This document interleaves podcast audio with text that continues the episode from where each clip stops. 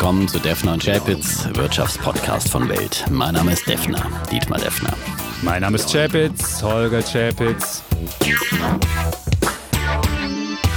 Episode 95, lieber Defner. Und das Leben fühlt sich gerade an wie in so einer schlechten RTL-Katastrophenserie.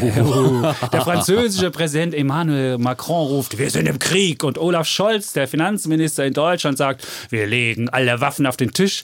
Und persönlich zieht man an leeren Nudel- und Klopapierregalen in Supermärkten vorbei. Die Leute schauen paranoid und an den Börsen verkaufen die Investoren, als gäbe es keinen Morgen. Willkommen oh. in der surrealen Welt, lieber Defner. Meine Damen und Herren, Sie hörten äh, den Untergangspoeten Holger Chapitz. Ja, das bin ich gut. Zuletzt habe ich ihn ja zum Untergangspropheten gekürt ja? und jetzt ist er ein Untergangspoet. Also ja. er gewinnt auch der Katastrophe etwas Poetisches ja. ab.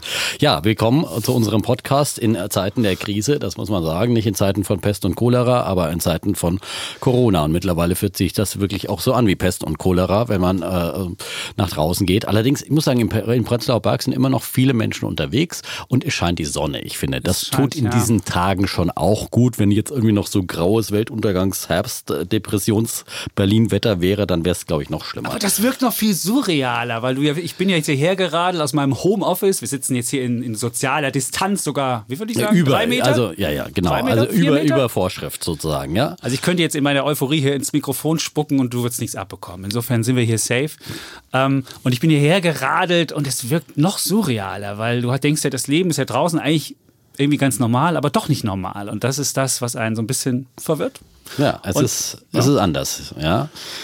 20, 20 Billionen Dollar an Werten an den Märkten vernichtet. Ja. 20 Billionen Dollar in den letzten Wochen. Und das in einem irren Tempo. Darüber müssen wir natürlich reden. Darüber müssen wir reden. Ja, ja wer hat es vorher gesagt? Äh, der Chapitz. Ja, aber nicht in, der, nicht in dem nicht Ausmaß. In, nein, naja, nein, nein, nein. Ich finde, ich habe mich äh, nochmal wirklich erinnert an euren, einen eurer ersten Artikel äh, bei Welt, äh, wo ihr geschrieben habt, wird Corona der schwarze Schwan der Weltwirtschaft. Und äh, es ist wirklich ein schwarzer Schwan geworden, aber oder vielleicht noch ein viel schlimmerer Vogel. Also äh, Vogel, Vogel ist gut. So ein ja. Aasgeier oder sowas. Ja. Nein, es ist äh, furchtbare Dinge haben sich entwickelt und äh, was die Märkte äh, vollziehen, ist, ist einfach der absolute Wahnsinn. Mhm. Und äh, wie gesagt, Kollege Chapitz, ich ziehe den Hut und beim nächsten Mal höre ich dann auch auf dich und dann verkaufe ich auch mal ein bisschen was. Ja. Äh, weil man natürlich äh, immense Verluste machen kann in solchen Zeiten. Und wir sind jetzt wieder auf dem Niveau, wo wir sozusagen im Jahr 2000 beim DAX waren. Ja. Da war der ja, Höchststand bei knapp 8100 ja. noch was, also knapp 8200 Punkten. Aber den DAX und hat ja heute genau, keiner mehr glücklicherweise. Also wenn du jetzt unseren, unseren nee, Lieblingsindex MSCI All Country World siehst, dann ist man nicht so weit zurück. Das ist ja nicht, dass man 20 Jahre zurückgeworfen ist, da ist man jetzt auch zurückgeworfen, mehrere Jahre, aber nicht so schlimm. Das stimmt, das sind die tröstlichen Worte. Das sind die tröstlichen aber Worte. wir haben ja. trotzdem, es ist ja eine Serie von schwarzen Tagen und äh, wir saßen letzten Dienstag hier noch zusammen und da habe ich noch vollmundig gewettet, dass der DAX nicht unter 10.000 Punkte fällt. Ja, das muss man sich mal vorstellen. Innerhalb einer Woche kommt einem diese 10.000er Marke jetzt von unten so fast mhm. unerreichbar vor. Ähm, also wie, wie die Welt sich innerhalb von einer Woche äh, ändern kann. Und da hatten wir ja schon zwei schwarze Wochen zuvor. Und jetzt äh, an diesem Montag wieder ein schwarzer Montag an der Wall Street. Der größte Kursverlust seit 1987 mhm. im Dow Jones. Ein Minus von 13 Prozent. Äh, eben der größte Crash-Tag seit dem legendären 19. Oktober von 1987. Übrigens ist. Damals war es eine gute Idee zu kaufen an diesem Crash-Tag. Das war wirklich dann auch gleichzeitig der Ausverkauf. Ähm, momentan haben wir ja eher so wieder, naja, zumindest noch einen Crash auf Raten. Man weiß, Man weiß es, nicht. es, nicht. Und das wollen wir heute auf jeden Fall, auf wollen jeden wir heute Fall. ja mal bereden, was man jetzt tun könnte. Wir wollen unsere ja, Podcast-Hörerinnen und Hörer auch mit an die Hand nehmen und sagen, was, was, was ist denn jetzt zu tun? Was könnte man denn tun? Wir wollen natürlich auch äh, fragen, wie ist denn dieser aktuelle Crash in die Historie der Crashs mit einzubinden? Und am Ende wollen wir auch ein bisschen Hoffnung geben, was diese Krise möglicherweise an Chancen bietet. Und ich kann ja viele Chancen von mir sagen. Ich sitze ja im Homeoffice, mhm. die Kinder sind zu Hause, es gibt Homeschooling und Homeoffice und Homeschooling. Magst du das schon, etwa? Sind äh, wir machen das zu Hause. Wir machen das. Nee, aber nicht, nicht für die anderen. Nein, ich mache das zu Hause. Homeschooling ist ja, dass du, dass die Eltern ihre Kinder, das ist in Deutschland eigentlich verboten, aber es ist ja jetzt, wo die Kinder zu Hause sind und nicht das Gefühl haben sollen, es sind etwas längere Ferien, musst du ja irgendwas selbst machen. Und so haben wir dann auch eingerichtet ein Zimmer okay. für die Kinder, wo dann auch deren äh, schöne Tische hingestellt, deren Schreibtische, die Pulte und dann wird richtig zu Hause Unterricht gemacht. Da kennen wir nichts. Also ja? du magst Unterricht. Ja, erstmal heute meine Frau. Ich musste heute den Podcast okay. vorbereiten. Aber ab morgen, ab morgen ich die Kinder schon Und morgens, die erste Stunde ist immer Sport und dann müssen die Kinder mit Rennen kommen. Ja, solange wir noch keine Ausgangssperre auf haben, auf bald Abstand ist, rennen wir. Ausgangssperre ja, aber, ja, aber wir haben noch keine und so kriegen die Kinder am Anfang immer, immer ähm, ihre Körperliche Ertüchtigung. Und ja. wir haben ja auch äh, Post bekommen von Friedrich beispielsweise. Als Hörer der ersten Stunde bin ich seit 94 Episoden dabei und würde dich gern fragen, ob es morgen einen Podcast geben wird. Er schrieb es am Montag. Ich würde es mir in Zeiten von Corona und Homeoffice sehr wünschen, die Einschätzungsstimmen meiner Börsenexperten zu hören. Ah. Ich hoffe, dass ihr einen Weg finden könnt, den Podcast aufzunehmen, ohne ein außerordentliches gesundheitliches Risiko auf euch zu nehmen. Das mag vielleicht kitschig klingen, jedoch wird der Podcast vielen Menschen etwas Hoffnung geben und Humor oh. in den doch so tristen Corona-Alltag. Mit dem dem das Podcast würdet ihr euren Beitrag dazu leisten. Ja, unsere treuen Hörer. Das, ja, und deswegen also, machen wir das Deswegen auch, machen wir das, das wollen äh, ja. heute sozusagen auch ähm, keine Kosten und Mühen scheuen, äh, zumindest keine Mühen. Ähm, aber man muss ja sagen, bei uns äh, bei Weltfernsehen geht im Gegensatz äh, zu äh, Schreibende Zunft ja das Leben relativ normal weiter, weil wir hier nach wie vor produzieren im ähm, Fernsehsender. Wir haben natürlich auch äh, viel mehr Ab Abstandsregeln und, und dergleichen und Verhaltensregeln hier, ähm, aber müssen das natürlich im äh, Studio produzieren unsere Sendungen, versuchen irgendwie alle Mitarbeiter eben einigermaßen auf Abstand zu halten und äh, desinfizieren uns quasi ständig. Okay, und es gibt keine Doppelmoderation mehr. Es gibt keine Doppelmoderation ja. mehr, dass man nicht mal so nah zusammensitzt und, und, und. Viele, viele Maßnahmen, aber wir versuchen natürlich den Betrieb im, im Studio so lange aufrechtzuerhalten, so wie das irgendwie möglich ist. Ja. Und wie ist das mit und Gästen? Die kommen auch teilweise weniger Gäste, ja. aber wir brauchen natürlich auch die Experten in dieser Zeit, ja, vor allem mhm. Virologen, die sind ja besonders gefragt und äh, also vieles machen wir aber von draußen per Schalte und da gibt es ja auch immer mehr mehr Einschränkungen jeden Tag. Äh, in der Bundespressekonferenz sind jetzt äh, keine externen Kamerateams mehr zugelassen, sondern nur noch eine Poolkamera, die da automatisch äh, sozusagen aufgezeichnet wird und zur Verfügung gestellt wird. Das sind jetzt kleinere Einschränkungen, aber mhm. man merkt schon von Tag zu Tag, meine Börsengäste zum Beispiel in Frankfurt dürfen auch nicht mehr an die Börse. Der Börsensaal hat jetzt für externe komplett geschlossen. Ups. Also, mh, hm, Und jetzt? Äh, ich habe noch ein paar Gäste, die sozusagen eine Händlerzulassung haben. Robert Halber zum Beispiel, der heute da war. Ähm, oder Oliver Roth. Aber andere kommen nicht mehr rein. Da muss ich jetzt äh, irgendwie anderweitig gucken, wo ich, äh, welche Gäste ich äh, akquirieren kann. Das ist eben so kleinere Auswirkungen für Börsensendung. Aber es, man merkt ja, das ist im, im großen, äh, sind, sind großen Auswirkungen zu äh, VW, die jetzt ihre Fabriken schließen und dergleichen, sind das natürlich kleinere Belastungen. Aber es ist jeder Bereich getroffen und jeden Tag Tag äh, wird es so ein bisschen mehr, was unseren Alltag, unser Arbeiten und dergleichen einschränkt. Das ist ganz klar. Gut, Aber wir sind ja in einer privilegierten Branche als Schreibende. Du kannst ja mhm. überall, wo du den Laptop, wo du Internet hast, kannst du arbeiten. Und ich habe noch das Privileg zu Hause, dass wir auf großem Platz wohnen und die Kinder mir nicht auf die Nerven gehen können. Das ist das gut. Ist, das ist okay. Und du musst auch, ich, ich stelle mir vor, wenn du in so einem Souterrain-Wohnung wohnst, wo es dunkel ist und dann auf 60 Quadratmeter die Kinder dir um die um, um den Schreibtisch rennen, das ja, wäre der, auch der kleinere Horror. Kinder hast, deine sind ja auch schon ein bisschen. 10 und 14. Bisschen ja. erwachsener, ja. bisschen nicht erwachsen, aber vielleicht mal ab und zu mal ein bisschen vernunftbegabter. Ähm, kannst jetzt widersprechen, wenn du möchtest. Nein, Nein aber okay. ich meine, stell dir vor, du hast kleine Kinder und äh, darfst noch nicht mal auf dem Spielplatz, weil die Spielplätze jetzt auch geschlossen wurden und du weißt ja gar nicht, wie die, die äh, sich austoben lassen. Also es sind sehr, sehr, sehr viele Einschränkungen. Mir tun vor allem einfach die Leute leid, die jetzt wirklich sozusagen in existenziellen Sorgen sind, die halt irgendwie freischaffende Künstler sind, die äh, Freelancer sind irgendwo, äh, die sich, äh, und das ist ja auch ein Zeichen der Zeit, dass viele äh, sozusagen auf äh, freie Mitarbeiter in Gerade Berlin. Branchen, ja, ja. gerade in Berlin, äh, unterwegs sind. Und ja, ich hoffe, dass auch für die die großzügigen Programme, die die Regierungen äh, ausgerufen haben, dann auch in irgendeiner Form greifen äh, und nicht immer nur sozusagen die Großkonzerne Aber da kommt werden. ja meine Idee ja. wieder vom bedingungslosen Grundeinkommen. Wenn du das jetzt hättest, könntest du diese Krise viel lässiger durchlaufen. Dann hättest du nur noch die Leute, die irgendwie ein Restaurant haben und Miete zahlen müssen, jetzt keine Einnahmen mehr haben, jetzt nur noch die, die du irgendwie raushauen müsstest, während der normale, der äh, Freelancer, der jetzt kein Geld bekommt, der hätte dann das äh, bedingungslose Grundeinkommen. Die hätte so einen gewissen Puffer, aber ja. deswegen musst du ja nicht in allen Zeiten ein bedingungsloses Grundeinkommen ah, zahlen, äh, nur um in den Zeiten der Not anzuhaben. Dann kannst du sagen, okay, in Zeiten der Not, dann gibt es halt so, so einen Satz für, für Arbeitslose, äh, bevor ich jetzt in Hartz IV rutsche und irgendwie in den total totalen Offenbarungseid leisten muss und so weiter oder mein, äh, sondern dann muss ich halt in Zeiten der Not finde ich, dass sowas wie ein Kurzarbeitergeld äh, müsste man dann auch für für Freiberufe. Du meinst, das kannst du so schnell umsetzen, wenn du es immer mal, schon institutionalisiert hättest, dann wäre das ja, viel einfacher. Ich meine, aber ich bin aber ja ist, äh, mittlerweile ein größerer Anhänger denn je von ja. diesem bedingungslosen Grundeinkommen, weil du jetzt in dieser Krise könntest du so viel so vielen Leuten da helfen, müsstest könntest es unbürokratisch machen und insofern wäre das wäre das eigentlich die Zeit dafür, das einsetzen. Man muss jetzt sowieso die Welt neu denken, da wollen wir jetzt zum Schluss noch okay. drauf kommen. Also das werden wir noch diskutieren. Wir doch mal mit den Märkten mit an. Mit den Märkten, ja. Weil wir oh. machen ja einen Wirtschaftspodcast. Ja. Ähm, und äh, wie gesagt, die große Frage, die ich jetzt immer wieder kriege und von Kollegen natürlich, ist es jetzt schon Zeit zu kaufen, äh, zum Einsteigen? Oder also nach Verkaufen fragt jetzt keiner mehr. Ich glaube, das ist jetzt irgendwie. Nein, ich meine, jetzt ist irgendwo, der Zug ist verpasst, ja, letztendlich, muss man sagen. Wenn man äh, sozusagen bis jetzt durchgehalten hat, glaube ich einfach, dann ist es definitiv, ich habe es zwar immer schon gesagt, habe ich auch schon bei 13.000 Punkten gesagt, shame on me, ähm, aber jetzt bei 8.000 Punkten irgendwo im DAX äh, oder 8,5, wo auch immer, ähm, noch zu verkaufen, das finde ich schon ein, ein sehr, sehr großes Risiko, wenn man wirklich jetzt nicht kurzfristig das Geld braucht.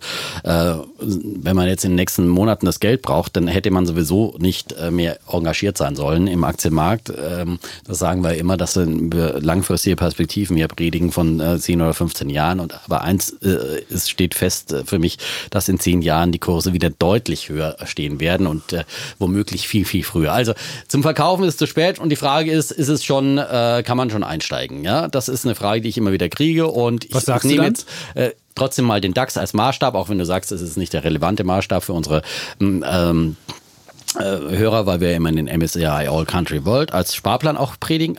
Ich meine, Sparplan, äh, super, da jetzt so die sind günstige, super, ja? so Wer jetzt von, Raten, mit ja? unserem neues Podcast eingestiegen ist, zum ersten Mal Sparplan gemacht hat, vielleicht im Februar noch mal ein bisschen teurer gekauft hat, der kriegt jetzt aber, ich habe gestern ist mein Sparplan auch ausgeführt worden. Ja, meine äh, auch. Äh, und ich dachte so, hey. Das ist so eines ja. der wenigen schönen Dinge, äh, die dann also passieren, dass du jetzt halt wirklich äh, automatisiert so die viel Börse für so wenig Geld. Genau. Und wer immer noch keinen Sparplan hat, also das ist jetzt wirklich, finde ich, eine historische Jahrhundertchance, äh, in einen Sparplan einzusteigen. Jetzt sagt der Defner. Jetzt sollte man es machen. Und dann kann es nochmal 10% runtergehen und im April und dann vielleicht einen Monat später nochmal, keine Ahnung. Wer weiß das schon in diesen verrückten Zeiten.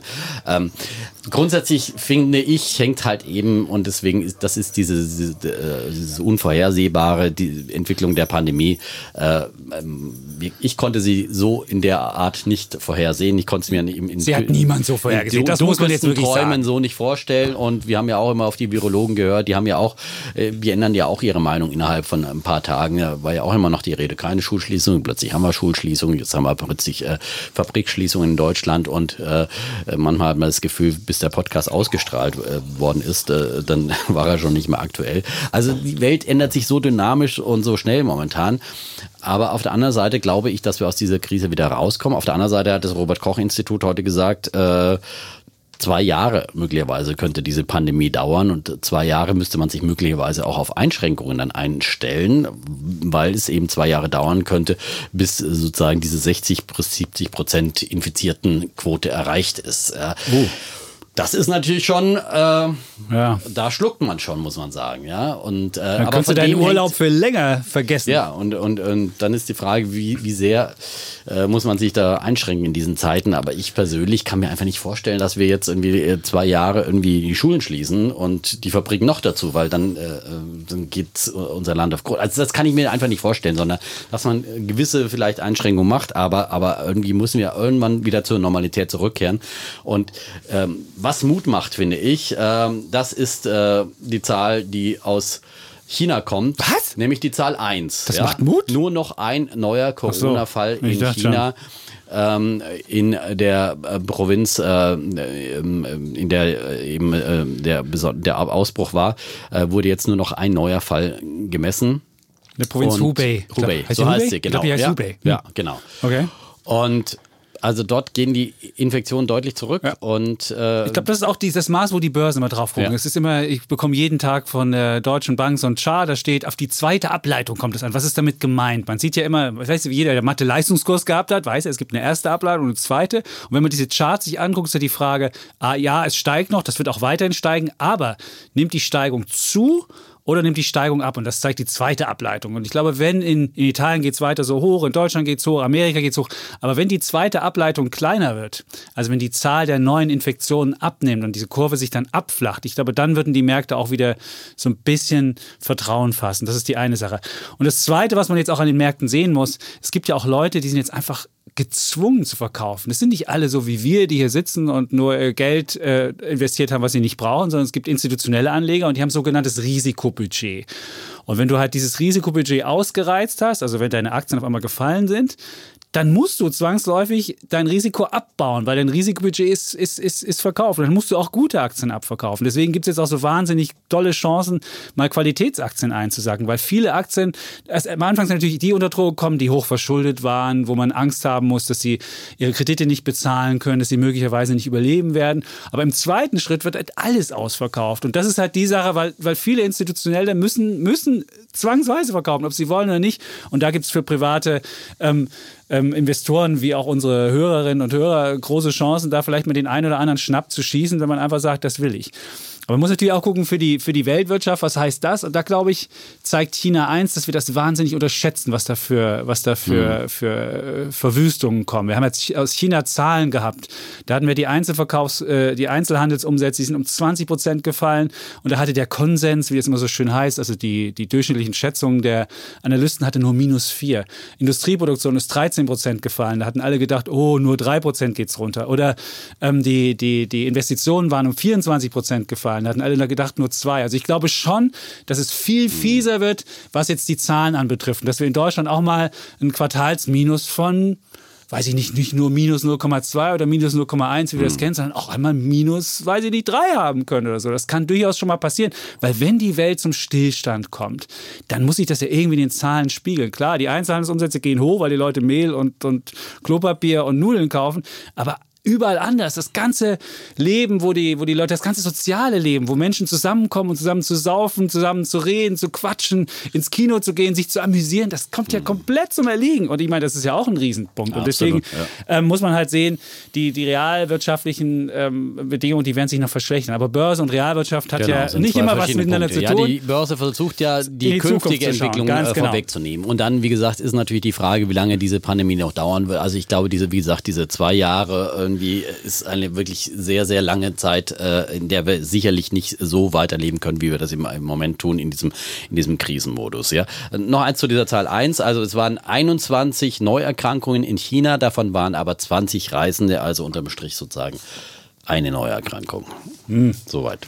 Ja, gut. Ähm, aber ähm, bringt jetzt wenig, wenn wir woanders halt noch, noch hinterher sind. Genau. Und, äh, deshalb, gerade in Amerika, die Amerikaner haben das ja am Anfang komplett unterschätzt. Gerade auch der Präsident hat ja gesprochen, das wäre irgendwie eine Erfindung der Demokraten, um ihn schlecht zu machen. Das würde von alleine wieder verschwinden. Jetzt auf einmal macht er totalen Aktionismus.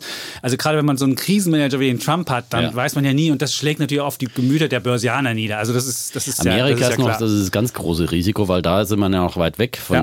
Grenzschließung und dergleichen. Und dann äh, hat Amerika natürlich auch ein anderes soziales Sicherungssystem, äh, wo Leute, wenn sie keine Lohnfortzahlung im Krankheitsfall kriegen, dann im Zweifel halt lieber zur Arbeit gehen äh, mit ihrem Husten und, und anderen anstecken. Also da kann natürlich noch wirklich, ja, das ist die ganz große Unberechenbare. Und das sieht man ja auch an den Schwankungen an der Wall Street, trotz dieser ganzen Geldspritzen der FED, die es gab und so weiter.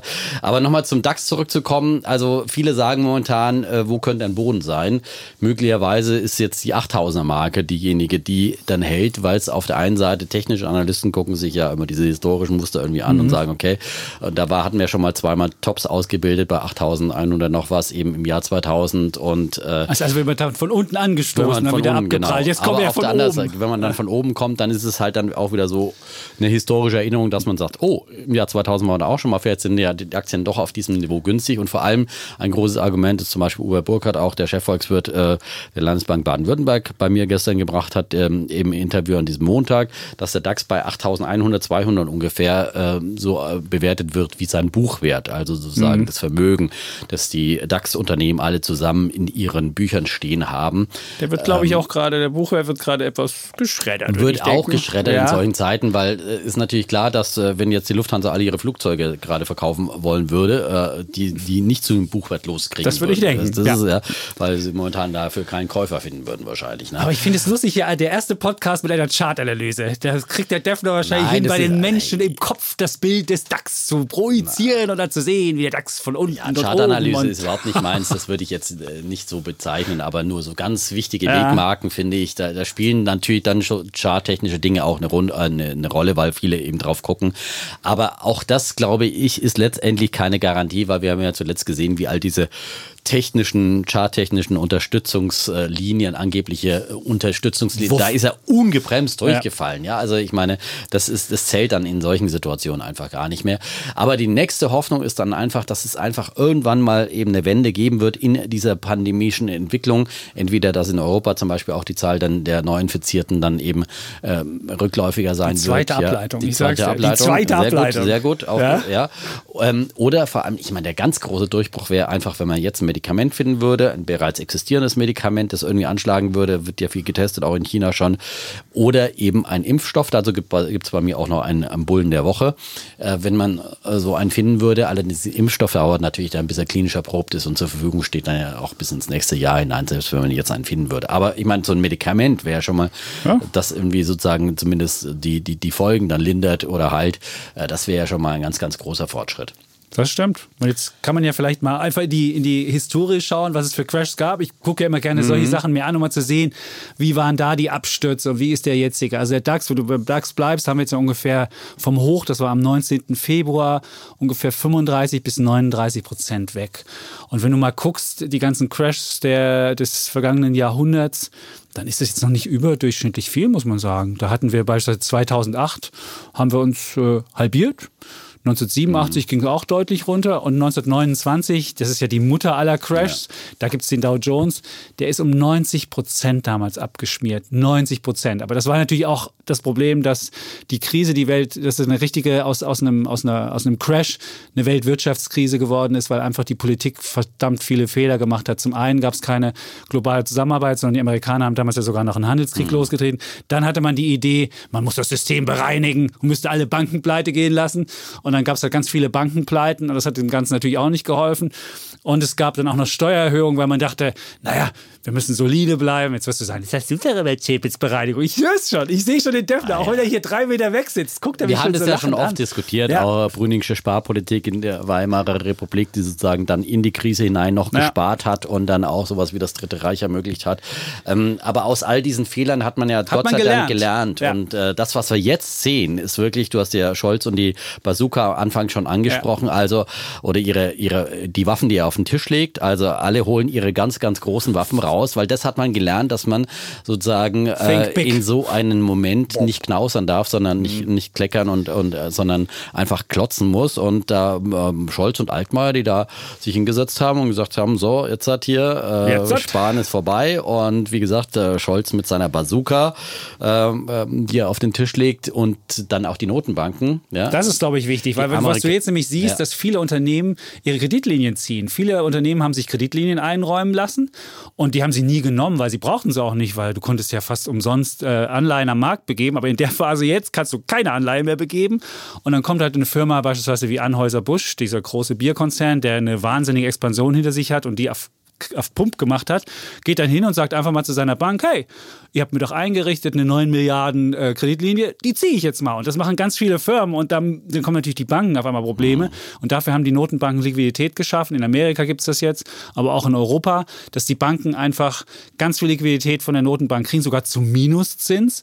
Und dann machen sie sogar ein Geschäft damit, wenn die Unternehmen ihre Kreditlinien ziehen. Das Gute, was bei der EZB noch dazu gemacht ist, sie haben ja relativ viele Maßnahmen gemacht, dass du die Kredite, die du an deine Banken jetzt vergibst, die kannst du sogar die Hälfte davon wieder als Collateral, also als Sicherheit hinterlegen und kriegst dann Geld dafür. Und insofern kann es nicht passieren wie 2008, dass auf einmal die Banken auf einmal ohne Liquidität dastehen und auf einmal sagen so, oh, oh, ich kann gar nichts mehr ausleihen. Höre ich da anerkennende Worte des großen EZB-Kritikers? Nein, ich fand, das, das, das, die, das äh, Paket war gar nicht EZB? schlecht. Aber die, ich meine, was man trotzdem sagen muss, Frau Lagarde, das war ja am, am, Donnerstag vergangene Woche, die hat einen so schlechten Job gemacht. Die hat da, äh, die Pressekonferenz meine ich jetzt, ja. die hat dann vorgelesen. Man hörte, dass sie von all den Programmen, die sie da verlesen hat, überhaupt null Ahnung hat null Ahnung. Und dann stolperte sie durch, äh, TLTRO, äh, dann hat sie die falsche Zahl uh, 100 Billion, oh no, it's 120 Billion. Und dann sagte sie noch, das war wirklich der Höhepunkt der, der wirklich, würde ich mal sagen, der Fehltritte hey, wir sind nicht hier, um die, um die Renditeaufschläge zu reduzieren, als es um Italien ging. Und dann das ging in Richtung Italien. Aber das muss doch jetzt endlich mal Notenbankerin Geil. nach deinem Geschmack sein, ja? Eigentlich das hast schon. du doch immer gefordert, ja? Krise, Dass es nicht die Aufgabe der EZB ist, Italien zu retten, dieses Pleiteland, ja? Ich kann äh, die das italienischen auch, Banken, auch die italienische Regierung. Umstand ja? wäre das ja Da musst gut. du doch sagen, ja, endlich kommt mal einer und wird mal hier vernünftig und äh, ja. Aber doch nicht in der Krise Krise. Der in der Krise ist, ist, ist das Leben ein einfach anderes. nicht recht machen, ja? Nein, aber das war wirklich, also dieser Auftritt von Frau Lagarde, da siehst du, was passiert, wenn Politiker eine, eine Juristin an die Spitze in der Notenbank setzen, die von Wirtschaft nicht so. Ich halte fest, Holger Z wünscht sich Mario Draghi zurück an der also, Spitze. Also, der, der hat zumindest diese, diese gewisse Marktintelligenz. Der weiß, wie man mit Märkten redet. Und nicht so. Ich meine, der hat sein Statement auch immer runtergeleiert. Das Statement, äh, aber danach Statement, hat er ja danach hat er wirklich ja. Pointen gesetzt und er wusste, wie das geht. Und genau. die, die Lagarde hat dann so in ihrem, in ihrem, hahaha, lustig. Und ich wollte nur noch mal sagen, ja. wenn es ein Risiko gibt, dann ist das nach unten. ja. Und, und das so, haben what? die Märkte natürlich dann sofort Ey, wieder gespielt und der DAX ist abgerauscht vorher hatte genau. man ja noch gehofft, denn wie die EZB war so der Könnte letzte Rettungsanker in dieser ja. Woche. Und äh, man hat auf einen Whatever it takes Moment gehofft, ja. Und das hat halt Mario Draghi einfach damals mit diesen mhm. drei Worten so beherrscht, einfach damals die Euro-Krise mit drei Worten in mhm. einer Rede zu wenden, weil er klar gemacht hat, was auch immer notwendig ist within our mandate, hat er immer gesagt, ne? Ja. innerhalb des Mandats, äh, dass die EZB, und das hat man in einem Blick geglaubt. Und dann ja. hat er die Märkte gedreht damals. Das war das historisch Entscheidende. Diese whatever it takes äh, Worte, die haben sich jetzt nun versucht, vieles irgendwie äh, mehr oder weniger äh, zu eigen zu machen. Auch irgendwie Scholz und Altmaier haben ja in diese Richtung gesprochen und wie so nach dem Motto, äh, also äh, es gibt kein Limit äh, für das, was äh, die Bundesregierung da schnürt. Die von der Leyen hat auch ähnlich gesprochen, die Kanzlerin, alle wollen jetzt hier ein bisschen so anknüpfen an diese, an an diese historischen Worte, aber Mario Draghi. Aber keiner ähm, hat so eine Notenpresse im Hintergrund und kann drucken einfach so. Das aber gut, man muss sagen, was auch ja. Scholz gesagt hat, äh, für Deutschland muss man sagen, ist es wirklich eine äh, die mit beste Situation, in der wir von einer Krise getroffen werden können. Ja. Das muss man sagen. Wir haben äh, einen äh, sozusagen zuletzt Haushalt gehabt, der schwarze Zahlen schrieb, ja.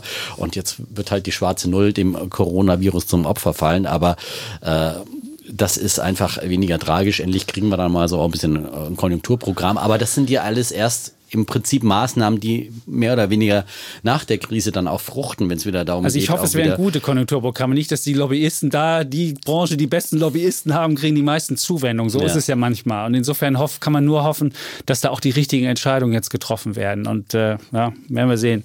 Aber auf der anderen Seite, dann muss, finde ich, Hut ab vor der amerikanischen Notenbank, äh, die jetzt wirklich halt whatever it takes massiv äh, einfach agiert ähm, und die, die Leute bei Panik bringt. Äh, ja, komm, ja. an einem Sonntag. An einem Sonntag. Der Trump kommt am Samstag und sagt, ey, aber die Notenbank könnte mal was machen. Ich würde den, würd den Paul gerne entlassen. Naja, aber heute noch nicht, vielleicht mache ich es am Montag. Und am Sonntag kommt der Paul und sagt, ja, ich mache die Zinsen runter. Ey, das war, und da sind die Märkte am Montag gepanikt. Ja, ja war, natürlich hat es nicht war funktioniert. Zweimal hat es nicht funktioniert bei der FED. Ähm, trotzdem finde ich, war es die richtige Maßnahme. Vielleicht hätten sie einfach bis zu ihrer Sitzung am ja. Mittwoch warten sollen. Klar. Ja, und dann wäre weniger Panik an den Märkten entstanden. Aber trotzdem, glaube ich, wird es früher oder später auch funktionieren, ähm, dass man eben die Zinsen jetzt auf Null gesenkt hat und ein äh, riesiges Anleihekaufprogramm auch wieder startet.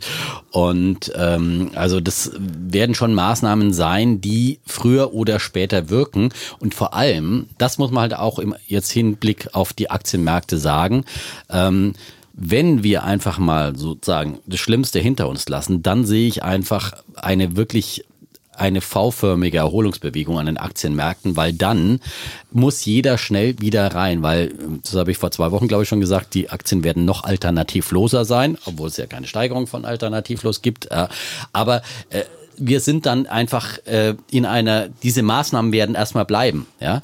Äh, diese Anleihekaufprogramme, äh, die Nullzinsen in, in Amerika jetzt auch, äh, möglicherweise wird es noch tiefer, auch in den Minusbereich gehen, selbst in Amerika. Ähm, all das wird für eine sehr lange, lange Zeit bleiben. Und, ähm, und das wird, äh, wie gesagt, die Aktie langfristig dann nochmal wieder interessanter machen und Dividendenaktien sind dann einfach. Äh, ja, das, jetzt alle erstmal die Dividende kürzen. Jetzt wird erstmal gut. Wer Lufthansa wegen der Dividende Rendite gekauft hat, er hat jetzt ja. die A-Karte. Äh, das ja. ist ganz klar. Ähm, aber ähm, es wird weitere Dividendenkürzungen geben. Also das, das, das, das kann ich dir voraussagen. Das, das, ist, das ist ja logisch. Tat, das muss ja auch so sein. In der Tat. Und, und die Kurse werden möglicherweise nochmal unter Druck kommen, aber trotzdem, wer eben auf Sicht von 10 bis 15 Jahren kauft. Ja gut, aber äh, da würde ich eine andere Sichtweise machen. Ich würde jetzt nicht vorsagen, ich würde einfach sagen, man muss sich einfach überlegen, wie geht es mit der Menschheit weiter. Und mit das, muss Menschheit. Sich, das muss man sich bei jeder, bei jeder Krise musste man sich die Frage ja stellen. Und auch 1929, so, so, so tief und so schwarz es auch sein mochte, die, Mensch, die Menschen sind fortschrittliche Wesen, die erfinden neue Sachen. Ja. Und das wird auch weiter so sein. Es wird weiter so sein, dass, dass äh, es Erfindungen gemacht werden, dass es technischen Fortschritt, dass es Wachstum gibt, dass es mehr Menschen gibt, dass es und das wird auch wieder kommen. Und das ist das Grund. Spielst du jetzt hier das ist das Grundszenario. Nein, aber das ist das Grundszenario. Warum? Da sind wir uns ja immer ja. einig. Warum man langfristig Aktien haben muss, weil die Welt sich nach vorne entwickelt und so weiter. Die Frage ist halt nur, wird werden die Wachstumsraten und die Gewinnraten genauso hoch sein? Und wird man jetzt die Welt so verändern, dass möglicherweise dieses ganze Effizienz, der Effizienzgedanke, der ja schon extrem ausgeweitet war, dass man versucht hat, überall in der Welt am billigsten an die Sachen ranzukommen, möglichst keine Lagerhaltung zu haben und so weiter. Das könnte sich möglicherweise ändern. Wir haben vielleicht nicht mehr ganz so hohe Gewinnraten und dann haben wir auch nicht mehr ganz so hohe ähm, Steigerungen an den Aktienbörsen. Aber ja. langfristig, wer an Fortschritt Absolut. denkt, wenn er das Gute im Menschen denkt, der mhm. wird auf jeden Fall Dazu höhere Kurse ein haben. Zitat, äh, Warren Buffett hat sich auch geäußert, oh. hat sich so ähnlich geäußert wie du. Ja. Er hat gesagt, ich hatte immer das Gefühl, dass irgendwann eine Pandemie passieren würde. Er habe lange vermutet, dass eine Pandemie den Fortschritt in den USA und weltweit unterbrechen könnte. Aber Buffett sagt letztendlich voraus, es wird den Fortschritt des Landes oder der Welt nicht aufhalten. Und ich glaube, das ja. ist das, worauf man sich genau. jetzt genau, wie du sagst, im Augenblick besinnen muss. Es ist einfach eine Pause im Fortschritt der Menschheit, in der Weiterentwicklung. Es ist eine Delle in der Konjunktur, aber es wird uns langfristig und darauf kommt eben am Aktienmarkt auch bei Investitionen an. Langfristig wird es uns nicht bremsen und natürlich äh, werden manche Firmen diese Krise nicht überleben, ja, und ähm, wie auch manche Kranke eben dem Virus sozusagen ähm, liegen werden. Ähm, und das ist eben in der Wirtschaftswelt äh, auch ähnlich, dass äh, Firmen, die äh, krank sind, äh, die hochgefährdet sind, schon vorher in, in, den guten, gesunden Jahren, und der Kollege Chapitz weist ja immer darauf hin, auf die hohen Verschuldungsgrade. Ja. Das ist natürlich ein, ein Faktor. Also man stellt sich mal vor, Thomas Cook wäre jetzt noch äh, sozusagen unter den Lebenden, ja, der Reise Konzern, der hochverschuldet war und im letzten Jahr schon nicht geschafft hatte. Äh, das wäre wahrscheinlich äh, sozusagen der letztendliche Todesstoß. Auf der anderen könnte ihr jetzt auf, auf, auf Regierungshilfe und auf Rettung hoffen, so wie es. Das äh, ist wahr. Ja. Also viele Konzerne können jetzt sagen, die ganzen, das ganze, die ganzen Reformen, die man vielleicht nicht gemacht hat oder selbst verschuldeten Ärger, kann man jetzt auf die Corona-Krise schieben. Also gut, aber bei TUI würde ich das mal nicht sehen. Aber man muss ja überlegen, wenn TUI jetzt auch nicht mehr existieren würde, was gibt es denn dann noch für einen Reisekonzern? Da gibt es überhaupt keine Pauschalreisen. Da gibt's noch, kannst du noch Airbnb machen, das ist aber auch, die wollten an die Börse dieses Jahr gehen. Die haben auch, glaube ich, ein Riesenproblem. ja, Börsengänge werden die haben ja sogar auch, schon, Die haben ja, ja, sogar schon ihren Börsenprospekt eingereicht. Da sah man ja schon, die hatten ja schon relativ hohe Verluste zuletzt, ja. weil sie noch regulatorisch einiges gemacht hatten. Jetzt müssen sie die ganzen äh, Buchungen zurücknehmen. Aber oh. sie kommen ihren Kunden auch entgegen. Und ja, ja, das haben sie jetzt, jetzt aber erst auf Druck gemacht. Am Anfang war das anders. Gut, aber auf ja. Druck, aber, aber auch dann großzügig, dass du eben äh, kostenlos stornieren kannst als Kunde oder und auch den, den Vermietern keine Kosten entstehen. Aber ich glaube, das musst du auch machen, äh, wenn du als Plattform da auch glaubwürdig sein ja. Willst und auch eben ans Morgen denkst. Das muss man da einfach unter Marketing-Etat verbuchen, weil dann kommen die Leute auch wieder und wissen, okay, es ist einfach äh, im Notfall, äh, es ist wie bei einer Pauschalreise, wo ich ein Rücktrittsrecht habe oder was auch immer, dann tut man sich auch in Zukunft wieder leichter, ähm, äh, diesem Unternehmen zu vertrauen und es wird, es wird einen Morgen danach geben und ja. auch nach dieser Krise. Und äh, man hat, du hast ja gerade mit der kleinen Crash-Geschichte angefangen. Ja. Äh, da gab es ja noch viel mehr Crashs. Ähm, oh, jetzt. Äh, ja, ja, ja Nein, ich meine, die haben ja viele haben die aufgeschrieben. Ja, es gab ja auch zum Beispiel ähm, dann Ende der 90er äh, zwei Crashs in zwei aufeinanderfolgenden Jahren, nämlich 1997 und 1998. Das waren ja Mini-Crashs. Ja, aber damals Crash. darf man nicht vergessen, hat, äh, der DAX auch äh, einmal 50 und einmal 40, 40 Prozent verloren. verloren. Ja, das ja. eine war die Asienkrise und das andere war die Russland-Krise, gefolgt äh, zusammen mit dem LTCM-Crash. Das war die Pleite eines Hedgefonds, der von Nobelpreisträgern gemanagt wurde. Äh, das zeigt mir auch immer wieder, dass eben die Märkte äh, nicht so einfach sind, dass man sie bloß durch Klugheit beherrschen kann. Ähm, und ähm, und da ging es auch kräftig in die Knie und das waren im Nachhinein auch nur ganz kurze sozusagen Dips und absolut hervorragende Ach, Kaufchancen. Das kannst du doch nicht mit ja. dem Jetzt vergleichen. das war, ehrlich. Gut. Damals ist, in, ist, hat, der, hat der Soros gegen ein paar asiatische Währungen äh, ge, gewettet und dann gab es einmal die, die Russland-Pleite, da hat der, der Jelzin sich ver, verzockt. Ja, aber das ist jetzt nicht vergleichbar mit der. Jetzt, jetzt, kommt die Nein. Welt zu einem Halt. Jetzt hast du so eine Chemotherapie Nein. für die Welt ja. und du weißt nicht, recht. wie diese Chemotherapie. Ich will es nicht vergleichen. Ich will nur sagen, es gab immer. Okay. Nein, wir haben jetzt wirklich, jetzt ist es wirklich äh, sowas wie eher vergleichbar einfach mit 2007, 2008. 2007, ja. 2008 von der. Oder 2008, 2008, 2009. Genau. Weil es im Prinzip damals eben auch äh, ein ähm, Auslöser war, der von den Märkten kam, der aber dann weltweit sozusagen auch die Realwirtschaft betroffen hat. Das muss man sagen, war 97, 98 in der Tat nicht der es Fall. Gibt immer, es ist immer diese Fehleinschätzung von Leuten. Crashs kommen immer auf Fehleinschätzungen. 2007, 2008 oder so war ja immer diese Fehleinschätzung, die Märkte werden immer weiter steigen, es gibt keinen Konjunkturzyklus mehr und Immobilienpreise steigen und das war dieser Optimismus, den wir hatten, dass irgendwie alles im Griff ist. Und dann irgendwann hat man festgestellt, dass Immobilienpreise eben doch nicht steigen, dann hat man aber die ganzen Immobilienkredite in so schöne Finanzprodukte zusammengeschnürt zu so Paketen und hatte sie in der Welt verkauft, an deutsche Landesbanken, wo auch immer hin. Und dann wusste halt niemand, welche Bank irgendwie noch überhaupt äh, kreditwürdig ist. Und dann gab es diese Finanzkrise und aus dieser Finanzkrise wurde dann danach dann die, die Wirtschaftskrise mit dem Einbruch. Und heute haben wir es irgendwie glücklicherweise erstmal keine Finanzkrise, sondern haben irgendeine andere, andere Art. Aber das, was, was glaube ich die Fehleinschätzung diesmal war, war, wir können die Welt immer effizienter machen, wir können die Lieferketten immer weiter optimieren, wir haben überall immer Zugang, kriegen überall immer die Produkte heute bestellen, morgen bekommen und das haben ja auch Privatmenschen immer gehabt, diese Sache.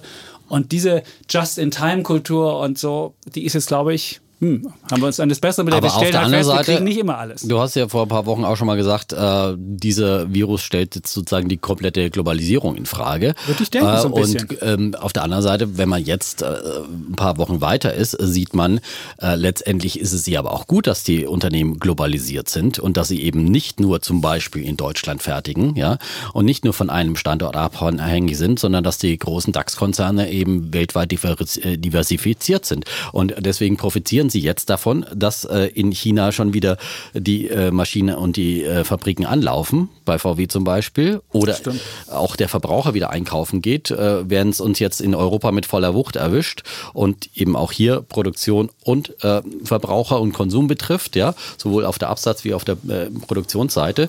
Äh, und das ist vielleicht dann mit etwas Verspätung als in Amerika passiert. Also von daher ist es auch nicht so schlecht, wenn man diversifiziert ist, ja.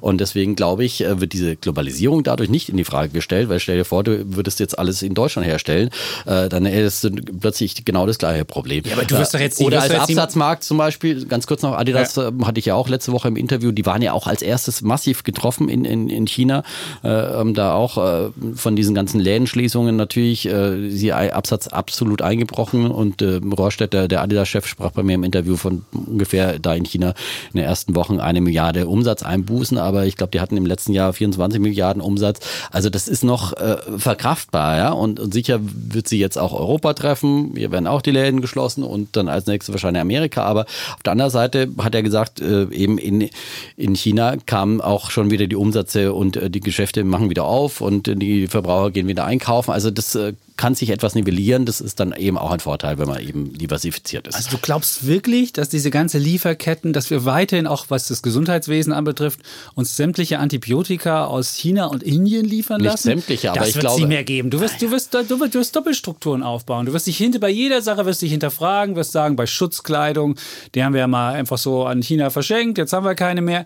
Ähm, und du wirst dich fragen, müssen wir nicht höhere Läger aufbauen? Du wirst ja. dich auch bei Atemmasken, ja, also bei Atemgerät, bei, bei ganz vielen Sachen wirst systemischen Dingen. Bei Medikamenten ist, ja. ist doch keine Frage, ist genauso. Aber da würde ich glaube, aber deswegen wird es doch nicht so sein, dass alle Pharmahersteller ihre komplette Produktion jetzt wieder nach Deutschland verlagern. Nee, das ist doch viel zu teuer. Für, aber, aber, du wirst für immense Preise, weil das ist ja das Zehnfache, hat man ja auch bei Antibiotika oder so äh, gelesen, das, das kostet das Zehnfache, wenn du es in Deutschland herstellen willst. Das kannst du nicht im großen Stil machen, weil das nicht mehr bezahlbar ist dann wieder für unser Gesundheitssystem noch für, für Einzelne in anderen Bereichen. Aber da muss man sich halt andere Lösungen überlegen. Da musst du dir halt eine bessere Reservelage Vorlagerhaltung, so wie man es mit strategischen Ölreserven macht. Äh, Trump kauft jetzt für die amerikanischen Ölreserven kräftig am Ölmarkt ein, auch um den Ölpreis zu stürzen, zu stützen, zu, zu stürzen. Ja, die haben echt ein Problem, aber du kriegst das ganze Öl, wo Problem. willst du das jetzt speichern? Wo willst du das lagern? Also wer irgendwie Nein, aber das, das ist ein anderes Thema. Aber, ja, aber ich, ich, ich meine nur, aber auch. man braucht halt einfach strategische Reserven, so wie unser eins jetzt seine strategischen Klopapierreserven erhöht und seine Konservendosen.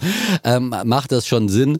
Äh, also ich habe nur zwei Pack übrigens zu Hause, ja. Nee, also Klopapier. Klopapier. Zwei, also alle, die beim zwei einbrechen wollen. Ja, das ist ja, ja, ist ja mittlerweile. Ich habe nicht die Garage voll, ne, mittlerweile Statussymbol. Und viele haben anscheinend ihre Aktien gegen Klopapier äh, äh, getauscht, weil man sozusagen Aktien heutzutage nicht mehr in Papierform ausgedruckt bekommt.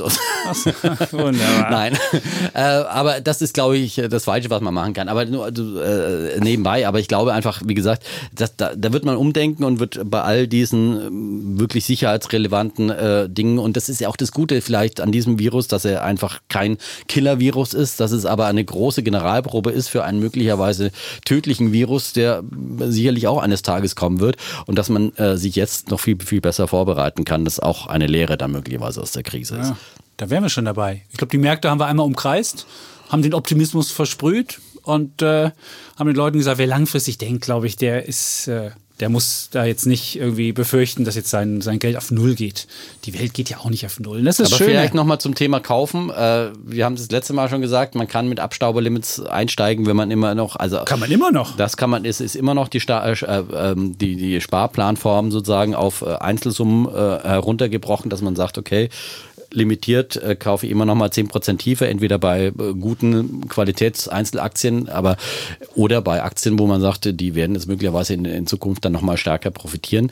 Ähm, und ähm, natürlich idealerweise auch hier in diese äh, Weltindizes, äh, die wir immer wieder empfehlen. Ähm, dann kauft man einfach äh, den ganzen Korb und äh, dann gilt wieder die alte Lehre, dass die Firmen, die absteigen, auch aus dem Index absteigen und die aufkommenden, die eben in die Zukunft Zukunft gehört, dann in den Index aufsteigen. Und ähm, dann hat man die in diesem Korb und da kann man eben auch den Index immer nochmal mit äh, gestaffelt nach unten so kaufen mit Abstauber. Und wenn die Welt nicht untergeht, geht der Weltindex nicht pleite und dann hat man auch nicht null. So, das muss man auch mal manchen, manchen Menschen sagen, die sagen, habe ich jetzt bald nichts mehr.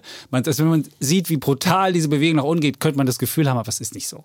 Und wenn man auch mal sich langfristig den Dow Jones anguckt, ich mache das ja regelmäßig von, der ist ja schon 136 Jahre alt, vom, von Anbeginn bis heute, dann kommen die ganzen Krisen. Die einzige Krise, die man richtig dick sieht, ist die von 1929. Und da hat es ja auch 25 Jahre gedauert, bis der Dow den wieder aufgeholt hatte, das, das Minus vom Hoch. Aber eins muss man eben auch sagen, ja. damals war die Euphorie auch noch eine ganz andere, das an den Aktienmärkten. Das war halt wirklich sozusagen Roaring Twenties und ähm, also man, da hat wirklich jedes Milchmädchen Jeder kann reich werden, das ja, war so die Idee. Hat damals ja. Aktien gekauft und, und es wurde so viel gern auf Pump, es wurde so viel Schindluder. Das war eine äh, Phase wie im neuen Markt, Anfang äh, eben Ende des äh, oder Anfang 2000 eben, als der platzte dann. Ähm, das haben wir in Deutschland zuletzt erlebt. So war ja die Stimmung nicht. Es war ja keine totale Euphorie. Es war zwar eine optimistische Stimmung, ähm, aber es war noch keine totale Euphorie. Und, und jetzt haben wir langsam aber halt wirklich äh, sozusagen die Stimmung zwischen absoluter Angst und Panik an den Märkten, die wir jetzt schon mehrere Tage erlebt haben. Und das sind dann immer so Ausverkaufsstimmungen, wo einfach, äh, ich habe neulich schon mal zu früh von diesen zittrigen Händen gesprochen, die ihre Aktien dann fallen lassen aus Angst und die dann in die festen Hände wandern. Äh, das war sehr, sehr früh zu dem Zeitpunkt. Aber irgendwann ist es äh, soweit, dass halt dann wirklich sozusagen alle zittrigen und äh, kurzfristigen Investoren oder auch alle, die gezwungen werden, zum Verkaufen, was auch immer, ähm, dann aus dem Markt sind und dann kommen die Langfristinvestoren und nochmal Warren Buffett genannt, der sitzt ja äh, auf einem Cashback von 128 Milliarden Dollar. Ich glaube, Warren Buffett ist momentan am, am Schnäppchen äh, kaufen, ja, auf Schnäppchenjagd, weil der war, hat nur auf solche Gelegenheiten gewartet, wurde lange wieder verspottet, weil er sozusagen zu viel Cash hat und diesen ganzen, der, den S&P 500, du hast den ja auch zum Bären der Woche schon mal gemacht, nicht outperformen konnte und jetzt zeigt sich wieder, der Altmeister sitzt jetzt halt wieder am längeren Hebel und äh, kann jetzt halt 30 Prozent günstiger kaufen und äh, äh, wird das sicherlich auch tun und, und auf Schnäppchenjagd gehen. Er hat viele Finanzwerte in er seinem auch, Portfolio. Er hat auch Airlines in seinen, ich bin mir nicht sicher, ob er, ob er so hat, glücklich gerade ist er mit hat dem viele, ganzen Ding. Ja, vor allem Versicherungen, die auch massiv ja, unter Druck kommen. So.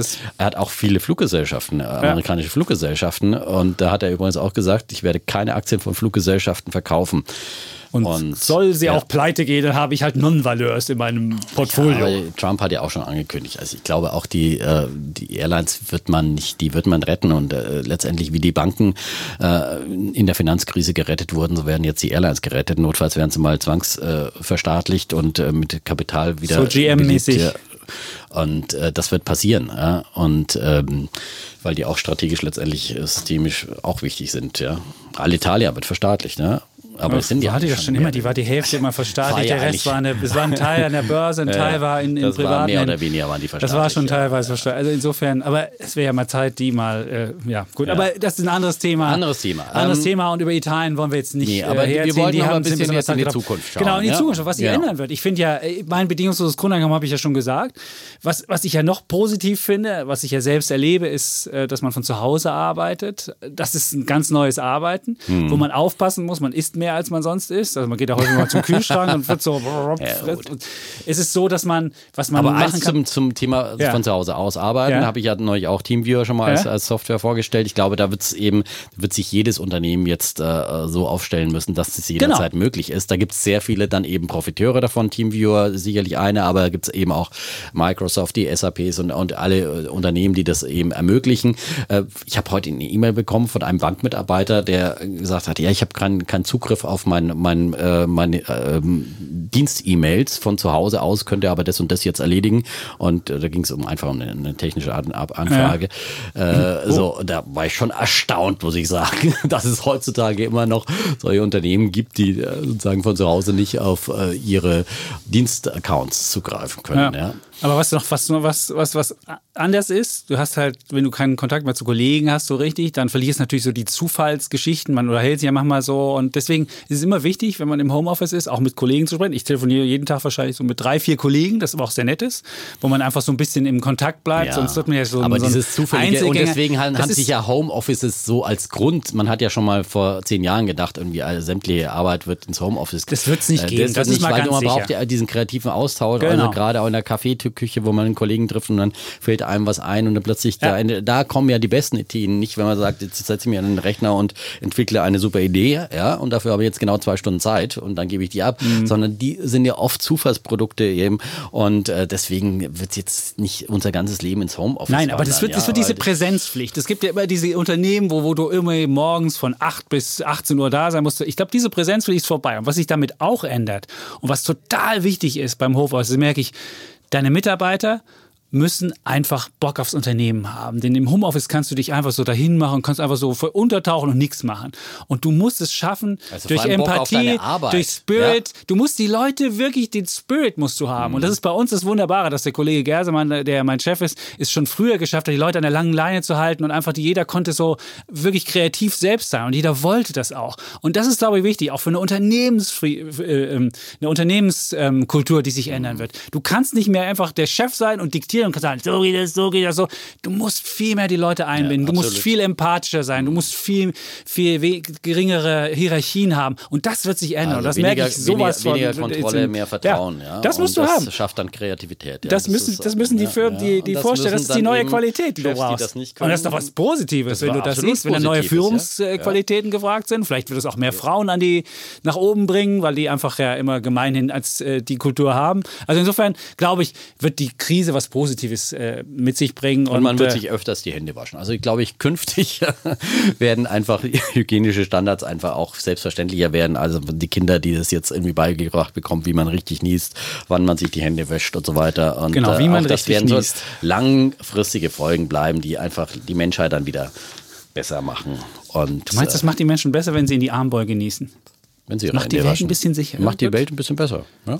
Habe ich dir eigentlich schon erzählt, dass nach unserer Schach, nach meinem Schachbullen jetzt sich, Schachfiguren sich, sich nein, dass sich jetzt Menschen gemeldet haben per Instagram und gesagt haben, sie wollen gegen die Kinder Schach spielen. Und jetzt weiß ich nicht, und da habe ich gleich super, also unsere, unsere Podcast-Hörer, es war ein Podcast-Hörer, mhm. der meinte, er wollte jetzt mal gegen unsere Kinder hier spielen. Magst du jetzt demnächst hier das Podcast-Tele? Kann man machen. Also jeder, der, der mitmachen will und chess.com macht, nee, der kann sich langweilig ist, wenn du ja. deine Kinder demnächst deine Kinder beschäftigen musst. Ich mache ja Homeschooling. Du machst ja Homeschooling, Nach dem Homeschooling. aber vielleicht bist du ja mit mit deinem Schatz, äh, mit deinem Lehr Lernstoff halt durch, was worauf du so Zugriff hast noch.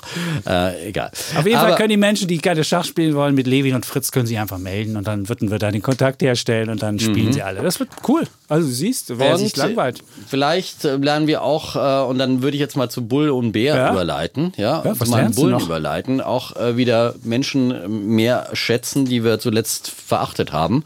Ja. Oh. Äh, zum Beispiel Dietmar Hopp. Ja. Ah. Wir erinnern uns. Äh, da gab es auch eine Mail von einem Zuhörer, der mhm. meinte, Dietmar, du hast recht gehabt und ich bin zwar sonst auf der, auf, im Team Chapitz, aber da wäre auf deiner Seite gewesen.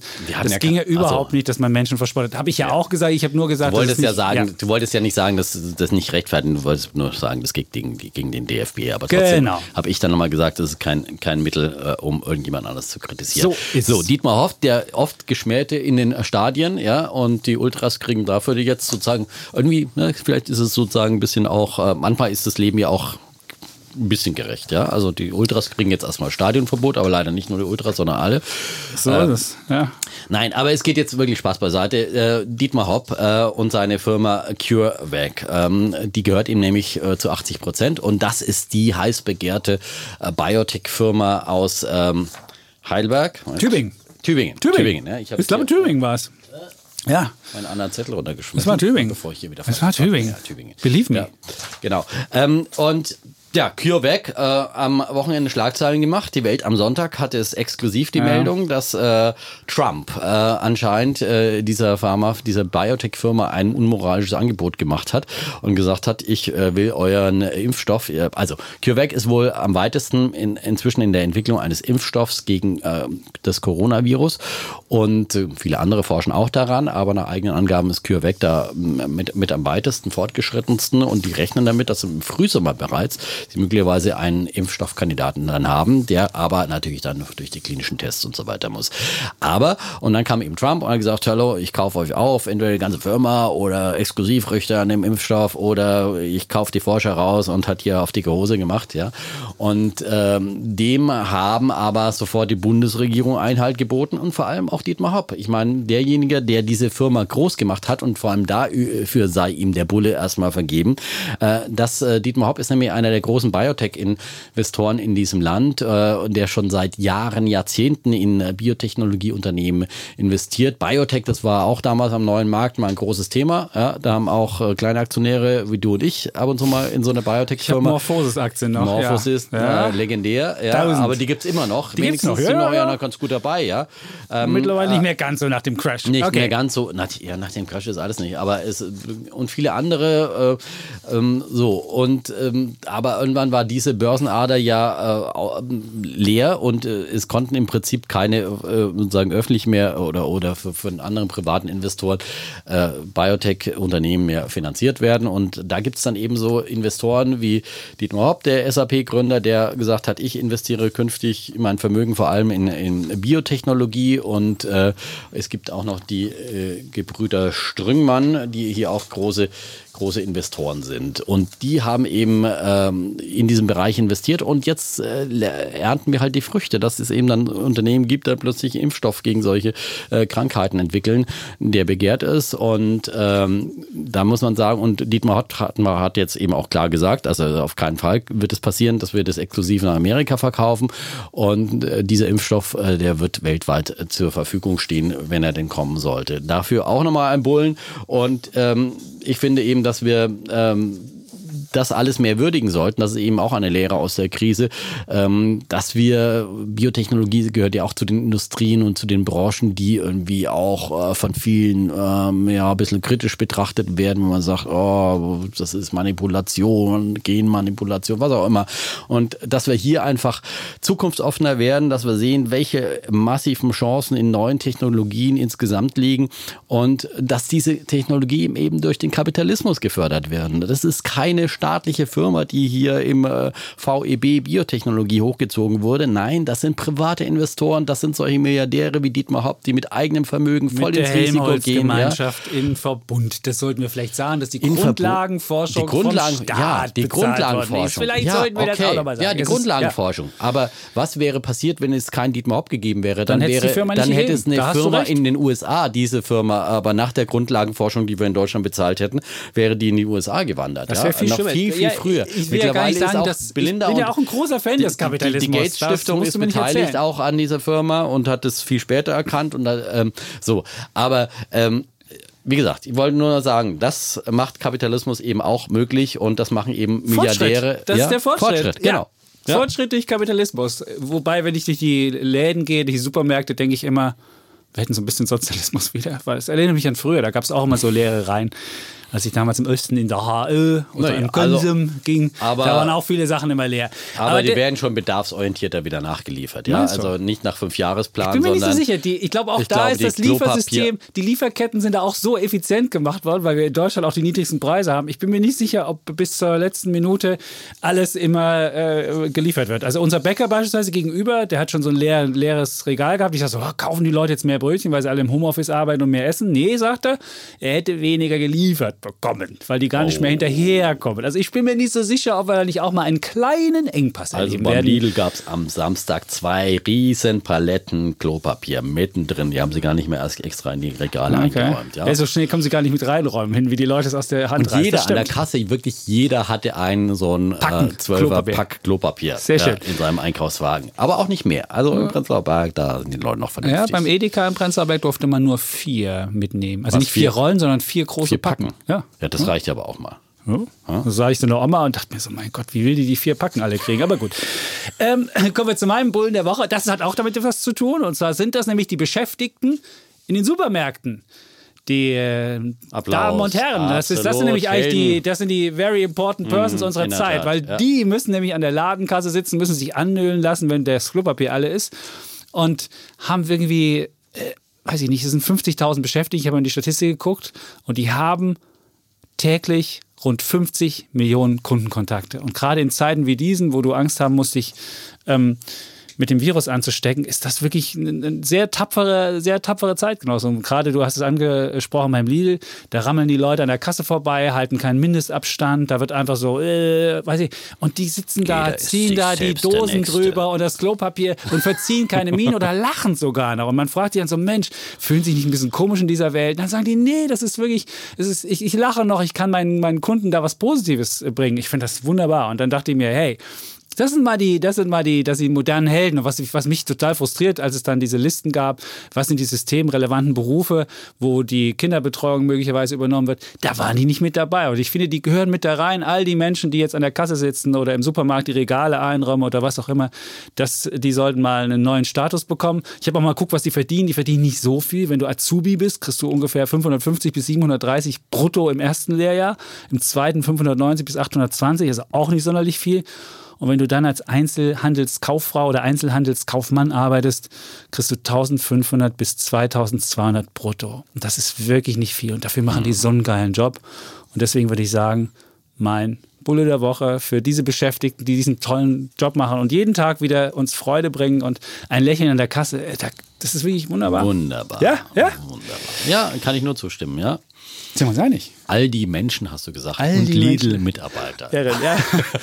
wir Nein, gehen ja auch ist, manchmal zu Aldi. Es ist, ist aber interessant. Das ja? ist interessant. Bei Rewe gibt es die, gibt's die frischen Sachen noch, aber nicht, und, und beim Edeka auch. Also gerade bei den normalen mhm. Supermärkten mhm. gibt es frische Sachen, aber da ist, da ist Reis und, und Nudeln ausverkauft. Und beim Lidl und beim Aldi sind die frischen Sachen ausverkauft und du kriegst dafür noch das Klopapier mhm. und die Also bei mir, beim Lidl gab es am Samstagvormittag noch alles frisch. Nee, ja. Ich kam noch ein bisschen später vom Joggen ja. noch extra vorbei. Da war eine Riesenschlange und da war, Not, ja. und da war nichts mehr von frischen Sachen. Die Bananen waren alle, ich ja, sagte, wie so ein Elsi, der keine Bananen Aber ihr hattet hat. ja gar keine Bananen. Oh Gott. Schon drei Minuten nur noch. Ja, gut, wir können ja mal in, in, in wilden in Zeiten, kannst ja auch mal. Die Leute Minute, haben ja auch nichts vor, die können ja auch ein bisschen länger zuhören. Da kannst du mal eine Minute ja über, über Minute ja? geben, ganz okay, genau. weil dann hätte ich noch auch äh, Bären zu vergeben. Ah, Bären? Ja, ja, ja, gib mal. Und zwar an die äh, sogenannten Krisenwährungen, äh, die in der Krise auch versagen. Zwar nicht ganz so dramatisch abstürzen wie die Aktienmärkte, aber auch gehörig unter Druck auch kommen. Doch, wenn du Bitcoin voran. anguckst, das, das ist schon abgestürzt wie normale ja, genau. Aktien. Ja, ja, Bitcoin, ja, ja, genau. Ja. Ich wollte jetzt erstmal mit dem, ja, genau von vorne ein bisschen steigern. Ach so, ja. also, steigern. Okay, Entschuldigung, jetzt ja, habe ich die, jetzt genau, hab ich die Klimax kaputt, kaputt gemacht. Oh. Mann. Ja. Jetzt musst du ein Decrescendo machen vom Bitcoin zurück also, zum... Nein, also es ist, was an den Märkten, wie gesagt, es wird momentan alles verscherbelt und äh, da wird auch keine Rücksicht auf eine Krisenwährung genommen oder auf eine vermeintliche und ich sage ja immer gerne, Gold ist ein vermeintlich sicherer Hafen und äh, das ist eben, zeigt sich jetzt auch in dieser Krise wieder, wie wir es schon 2008 gesehen haben, wenn eine große Panik- und Verkaufswelle durch die Märkte äh, läuft, dann wird eben alles verramscht und dann ist eben äh, nicht eben das Stabilisierende dann noch da, was äh, Gold eigentlich immer äh, in der Lehre sein sollte. Das zeigt sich momentan, äh, sondern Gold kommt eben auch unter die Räder, hat jetzt auch äh, in den letzten Tagen ja massiv verloren und vom letzten Hoch bis unter auf 1470 Dollar ungefähr gefallen, also von vorher knapp 1700 Dollar war das ein Minus von 14 Prozent habe ich jetzt mal ausgerechnet so mit meinem Taschenrechner so ungefähr. Oder das kann sein, das könnte sein. Ja, das war auf jeden Fall letzte Woche, die, die, die schlechteste so Woche. Wir hatten letzte Woche 9% Minus. Es war die schlechteste Woche seit 1983 ja. fürs Gold. Das bei Gold. Und das ja. in der Krise, wo man eigentlich, würde man ja denken immer, dass äh, in der Krise flüchten jetzt alle ins Gold und das Gold steigt jetzt in nie gekannte neue Höhen. Und das Gegenteil ist der Fall. Ähm, Silber, ähm, keine reine Krisenwährung, weil wir, das haben wir auch schon immer gesagt, Industriemetall eben auch äh, und dann eben konjunkturabhängig ist, aber äh, gestern an diesem Montag auch wahnsinnig unter Räder gekommen, teilweise 20 Prozent an einem Tag und äh, insgesamt 37 Prozent äh, jetzt äh, die, die äh, letzten Verluste und Bitcoin schießt wirklich den Vogel ab und wir haben ja auch schon über Bitcoin diskutiert ja. und da hat ja der Kollege Chapitz auch immer gesagt, ja und das ist überhaupt das, das neue Gold Gold, ja. Und ja, äh, bin ich immer noch ja, der die Fluchtwährung, ja, weil man es überall hin mitnehmen kann. Und viele haben ja gedacht, oh ja, Bitcoin, hurra, nicht vermehrbar und wunderbar. Und die bösen Notenbanken, wo die Notenbanken noch jetzt so stark interventieren und von all dem kann Bitcoin nicht profitieren, ist abgestürzt jetzt äh, von über 10.000 ähm, Punkt, äh, 10.000 Dollar in Dollar jetzt äh, der Bitcoin auf äh, ungefähr 4.000 Dollar und das war dann ein Minus von 62 Ach, come on, wir sind schon bei 5 wieder. Jetzt macht ja, er den, wieder bei mach nicht den den Viermangerer hier. Ja, ja, aber gestern oh, waren wir bei vier. Es ja? gab auch also mal vier, zwei. Ja, mein Gott, das gibt's schon mal bei einer schwankenden Währung. Jetzt bleiben ja, sie locker. Mal und übermorgen sind wir, ich meine, ist die Momentaufnahme. Jetzt muss man mal schon mal, ja. es ist ein dramatischer Absturz. Das und stimmt. Der DAX berappelt sich ja auch wieder, ist jetzt mal bei 8200, dann sind wir wieder bei 9 und dann bis du hinschaust, bis wir jetzt aus dem Podcast dann ist es Gold. Also wenn ich jetzt, wenn ich bei 14,50 was kaufen würde, würde ich Gold kaufen. Wenn du siehst, wenn alle ihre Bazookas rausholen und alle irgendwie Geld regnen lassen, mal ehrlich, was würdest du aber dann gerne haben. den Bitcoin, ja, aber ich finde, der Bitcoin hat sich definitiv jetzt einfach disqualifiziert Ach, als Währungsersatz. Für, für mutige, für mutige ist das auch was. Nein, es ist einfach, und dann äh, diese ganze Halving-Fantasie, die da. Äh, hat sich ja äh, halbiert, nur ja, alleine genau. der Preis.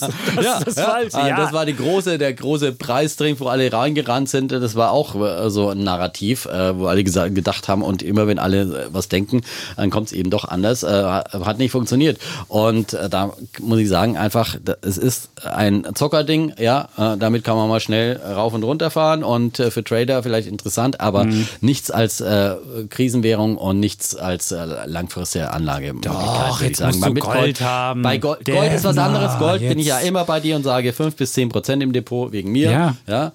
Aber auf der anderen Seite würde ich jetzt lieber äh, äh, werthaltige Aktien kaufen als Gold, weil die gibt es einfach viel günstiger momentan. Gold wird bald über 2000 Dollar stehen. ja. Würde ich jetzt wetten mit dir? Ich würde sagen, wir wetten, wollen wir oh, Wette noch machen? Schnell, wir machen wir eine Goldwette. Wette ich würde sagen, Gold 2000 bis zum Ende bis, des Jahres. Ah, nee, komm, bis zum Jahresende. Wie soll ja, das funktionieren? Jetzt? Willst du mir erzählen, dass eben mal Gold ja, 500 jetzt? Dollar in einem Jahr, das, Wenn das, ist, das macht vielleicht in den 70ern. Sind. Doch nicht in einem ja, Jahr. Ich würde sagen, da machen wir, jetzt machen wir bis zum, das sagen wir 1800 bis Jahresende. Ich habe jetzt so viele schlechte Wetten 1800 gemacht. bis Jahresende. Letzte Woche 10.000, 10 Das wäre ein neues Hoch. Das 1800 bis Jahresende ist doch eine gute Wette. Nee, 1900 wäre Dann machen wir 1900. Ja. Meinetwegen also, 1900. Du sagst, der Goldpreis wird bis zum Jahresende auf ein neues Allzeithoch steigen. Ja, das ist ja 1900 irgendwas. 920. Ja, da musst du ja schon ein bisschen mehr. So viel, meinst ja. du das? Ja, du musst auch mal eine gehen. Wette machen, die Na gut, dann mach ich jetzt mal eine ich Wette. Ich habe so viele schlechte Wetten, alle verloren in den letzten Jetzt drängt Wochen. er mich ja. hier in die schlechten Wetten ja, aber rein. Ich, ich meine, diese Rezension, Rezession, Rezensionswette. Rezensionswette verloren, ja. Weißt du noch nicht. Also die, die DAX 10.000er Wette war ja wohl die äh, kurz äh, die, die Wette mit der kürzesten Halbwertszeit. Ich glaube, hatte ich die nicht am Abend verloren? Nee, die hat es am Donnerstag verloren. Nee, die hat es am, nee, Donnerstag, verloren. Als Frau Lagarde dann das Punkt Bei so vielen schwarzen Tagen weiß man schon gar nicht es mehr, war der was Donnerstag. der ich habe geguckt, es war am Donnerstag, Aber morgen. Weil wir gleich zum Ende kommen. Wenn Gut. die Nacht am dunkelsten ist, ist der Morgen nicht mehr Ach, ja, das hast du auch schon mal gesagt. Das ist, ach, das hast du schön gesagt. Ja, hast du noch was? Ich habe natürlich. Ich habe noch einen äh, Bären. Bären, Bären. Ne? Du du noch einen Bären haben? Also wir müssen ein bisschen, ja, auch in Zeiten der Not müssen wir ein bisschen hier sputen. Ja, es gibt noch von Albert Camus. Mitten im Oh. tiefsten Winter wurde mir bewusst, dass in mir ein unbesiegbarer Sommer wohnt. Oh, auch sehr schön. Habe ich kopiert mir. Ist Von Steingart aus diesem Briefing. Der macht manchmal, der, Der hat ja immer so irgendwie 50 Zitate Leute, die ihm sein, ja, ja. Briefing, sein Briefing da schreiben. Und da gibt es relativ immer- kluge. Da gibt es einen Poeten immer drunter, der macht immer so kluge Sprüche. Und da hat der Albert Camus gemacht. Dachte ich mir, Sehr schön. wenn der Steingart das schreibt, das kopiere ich. Gute Ideen, nimmt man mal mit. Ja. Oh. Das ist die intellektuelle Version von Wenn die Nacht am dunkelsten ist. ist Jetzt finde ich, der Albert Camus klingt besser, oder? Ja. Hm, Das denke ich. So, jetzt kommen wir zu meinem Bären. Das geht relativ schnell. Das ist ähm, Sky. Du hast ja vorhin gesprochen, in der Krise gibt es auch Chancen, und, äh, aber Sky könnte ja die Chance haben. Und das Problem ist ja jetzt, dass sämtliche Live-Sport-Events ja abgesagt sind. Und ich bin äh, ist durch meine Kinder Sky Sport-Ticketkunde. Supersport heißt es da. Und die haben natürlich jetzt nichts mehr zu zeigen. Also wirklich nichts mehr. Außer so alte, alte Schinken oder keine Ahnung. Man kann da irgendwie abstimmen. Möchten Sie das Ruhr-Derby Schalke gegen Dortmund, was 4 zu 4 geendet ist? Ich denke mal, da würde ich wenigstens das Ergebnis Ihnen dazu schreiben. Okay, aber so wird dann gedacht und ich denke so, ja, ich möchte das Ruhr-Derby 4 zu 4 Schalke gegen Dortmund gucken. Ich so, okay, das ist die einzige Leistung. Was würdest du machen, wenn du jetzt auf einmal keinen Sport mehr hättest? Die hätten auch andere Tickets, die haben so ein Event-Ticket und so ein Filmeticket. Da würde ich doch den Chabitz eine Mail schreiben und sagen, ja, Herr Chabitz, gerade ist Ihr Sportticket nicht ganz so super. Ich mache mal für Sie das Event-Ticket. Da können Sie mal gucken, was wir noch an tollen Serien haben. Oder ich mache das super Film-Ticket. Da können Sie die tollsten Filme gucken. Nix haben sie gemacht. Übrigens null. Nothing. Dann habe ich einfach gedacht, okay, ich habe das Ding jetzt einfach gekündigt, weil man ja monatlich kündigen kann. Das ist super. Und selbst dann haben sie nicht mal gesagt irgendwie, ey Mann, ich hätte da noch was, wollen sie nicht. Noch nicht mal dann sind sie aufmerksam geworden. Nicht mal, man könnte ja sagen, okay, proaktiv ist es nicht deren, aber noch nicht mal, nachdem man gekündigt hat, kommen sie. Bei der Telekom haben wir gekündigt, da war zwei Tage später jemand dran und sagte, wollen Sie zum Supertarif das wieder haben? Aber nicht mal das haben sie hinbekommen. Krass. Nichts. Ich meine, immer wenn ich mich bei meinem Sky-Ticket angemeldet habe, kamen immer irgendwelche Serien am Anfang. Die müssen doch kapieren, ich habe das Sportticket. Ich möchte nicht erst mal Serien und mich dann runterhangeln zum Sport und dann da draufklicken. Das haben sie ja auch schon nicht hingekriegt. Das ist Personalisierung, so wie man es von Netflix kennt. Du kommst da hin und dann wissen die genau, du bist der Chapitz und du guckst genau das und du willst das. Das wird dann angezeigt. Das haben sie auch nie hinbekommen. Und jetzt kriegen sie auch nichts hin. Und du weißt ja auch, irgendwann wird Sky die Champions League-Rechte verlieren und vielleicht irgendwann Ja. auch die Bundesliga-Rechte. Was wäre jetzt die Chance, die Leute, die jetzt die Sportsachen haben, die auch andere Sachen zu zeigen, hey, wir sind auch geil hier oder da? Nix. Und deswegen, weil jemand nichts macht und keine Ideen Sehr hat, gut. ist er mein Bär der Woche. So. Ja, also ich glaube, Sky, das Geschäftsmodell ist einfach tot. Ja, weil ich meine, wenn die die Sportrechte verlieren, dann haben sie nichts mehr, weil dann mit, mit ihren Serien und Filmen, das kriegst du bei Netflix so viel besser und so viel einfacher. Und wenn dann du demnächst irgendwie bei Amazon Prime noch die Bundesliga kriegst, dann brauchst du sonst einfach nichts mehr. Und dann lassen die sich wirklich platt machen, weil ich meine, diese äh, Geräteinfrastruktur, das war halt mal irgendwie ein technischer Zugang und das war halt mal ein Burggraben, der sie geschützt hat. Aber mittlerweile brauchst du das alles nicht mehr. Das machst du mit einer App und, äh, und so viel einfacher. Und da haben sie aber halt einfach nicht dazugelernt, ja. Es ist, ich habe nur einmal letztes Jahr wegen Tschernobyl, so einer wirklich super Serie, die bei denen lief, mir dann so ein Sky to Ticket. Go geholt oder sowas. Ja, Das war Ticket. so mühsam. Sky Ticket, ja. Sky Ticket, Sky ja, ja. Ticket. Also bis du da deine Zugangsdaten bekommen hast, das war so grottoid, so schlecht, so nutzerunfreundlich. Also die haben nichts kapiert, ja. Also äh, Und- Sky und bis Deutschland. heute nichts gelernt. Ja, Ja, also- ich habe neulich mit einem Kollegen diskutiert. Er meinte, in Italien wäre es viel besser als Sky, aber da haben die, glaube ich, eine ganz andere Stellung. Aber in Deutschland, also gut. Gut. Ähm, Dann haben wir die Welt umrundet, würde ich sagen. oder? Umrundet, in der Tat. Ja, haben sogar noch einen hoffnungsvollen Schimmer. Möchtest du, hast du vielleicht noch ein Zitat dabei? Ich habe leider nur wir einen brauchen ja für die nächsten Male auch noch ein paar. Ach so, ja, stimmt. Also, ja. So, ähm, Ja, wir vielleicht war an den Märkten die Nacht schon ziemlich dunkel. Ja. Ähm, ich glaube, wir sind in dieser Region, ja, bei 8000, äh, wo man einfach irgendwie mal einsammeln kann. Ansonsten macht man es mit dem Sparplan und äh, hält vor allem durch und verkauft nicht. Jetzt nicht schwach werden, nicht jetzt mit irgendwie Minus, was auch immer, verkaufen und sagen, ich will nie wieder Aktien haben. Ich kann solche Leute. Ja, bald nein, die Fäuste, ich, ich kenne wirklich diese Dietmar. Leute, die damals jetzt total verzweifelt froh, bin. 2002, 2003, ja. wo es wirklich wehtat, wo man von 8000 runter ist auf 2200 im DAX, ja, ja, zum Beispiel. Und dann irgendwie gesagt hast, und jetzt realisiere ich 50, 70 Prozent Verlust und ich will nie wieder was mit Aktien zu tun haben. Aber äh, sieben Jahre später wäre man wenigstens wieder auf dem Ausgangsniveau gewesen und ähm, ähm, Jahre später wäre man auch wieder, ähm, noch viel früher als sieben Jahre später, ne? also äh, wäre man einfach auch wieder im Gewinn gewesen und äh, es gibt diese Lehre, dass äh, spätestens nach 15 Jahren man äh, im DAX und außer ausgenommen, 14 Jahre, 14 ausgenommen Jahre 1929, nein, man muss immer wieder sagen, ist man immer wieder mit einem Plus rausgegangen ja. Aus den Aktienmärkten bis auf 1929 da und wir gehen jetzt mal wir gehen jetzt mal davon aus, dass es nicht so schlimm wird, weil man so viel gelernt hat aus 1929 und dass wir auch aus dieser Krise wieder herauskommen werden und deswegen nicht verkaufen. Genau, dass wir aus der Krise rauskommen und dann alle Nudelsalat essen und Klopapierrollen so als Girlanden spannen. Ist das nicht ein schönes Schluss? Die ganzen Notvorräte genau. zum nächsten Nudelsalat. Das wird, das, das wird wahrscheinlich, die, die, ich sehe schon die Rezepte.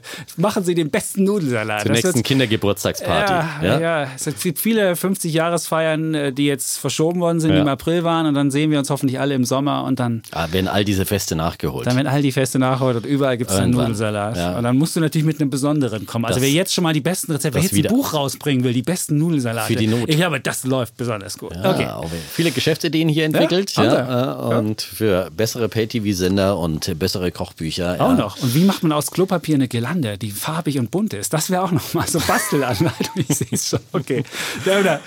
Okay. Bevor wir jetzt hier zu lustig werden und die Leute das als surreal empfinden, was wir hier als Podcast veranstalten und nicht mehr die Welt draußen als surreal, hören wir lieber Bevor auf, das oder? passiert und wir sagen einfach wie immer, auch in Zeiten der Not, tschüss. Und ciao. Bleiben Bulle und Bär. Defner und Chapitz.